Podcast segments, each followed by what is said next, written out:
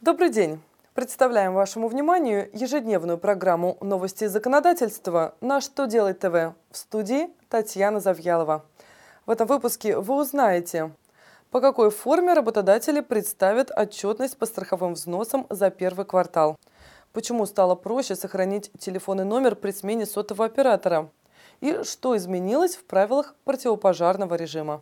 Итак, обо всем по порядку. Министерство юстиции зарегистрировало постановление Пенсионного фонда об утверждении новой формы расчета по начисленным и уплаченным страховым взносам.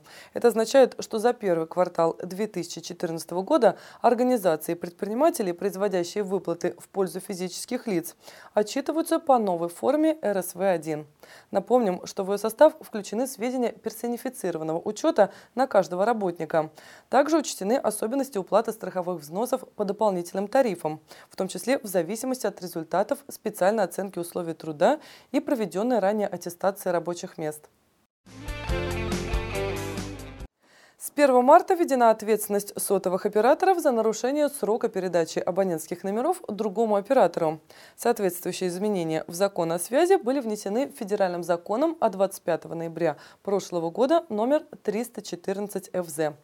Согласно новым правилам, если при смене оператора абонент планирует сохранить свой номер, а прежний оператор не передал его новому до начала оказания услуг связи, то нарушитель должен будет обеспечить абоненту возможность бесплатно пользоваться сотовой связью с предполагаемой даты начала оказания услуг связи новым оператором до момента фактической передачи номера. Если сотовый оператор не захочет исполнять эту обязанность, то Роскомнадзор вправе вынести ему предупреждение о приостановлении действия лицензии. Правительство России внесло изменения в порядок организации производства и содержания объектов в целях обеспечения пожарной безопасности. В частности, органам местного самоуправления тех населенных пунктов, которые подвержены угрозе лесных пожаров, предписано ежегодно к началу пожароопасного сезона составлять паспорт населенного пункта со сведениями, необходимыми для его пожарной охраны. Также собственники индивидуального жилья к началу жаркого сезона должны теперь устанавливать на своих участках емкости с водой или запасаться огнетушителем. Установлены и правила выжигания сухой травы на земельных участках.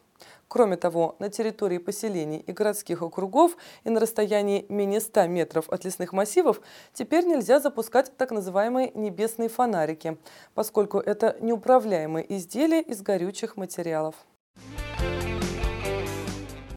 На этом у меня все. Задавайте ваши вопросы в комментариях к видео на сайте «Что делать ТВ». В студии была Татьяна Завьялова. Я благодарю вас за внимание и до встречи завтра.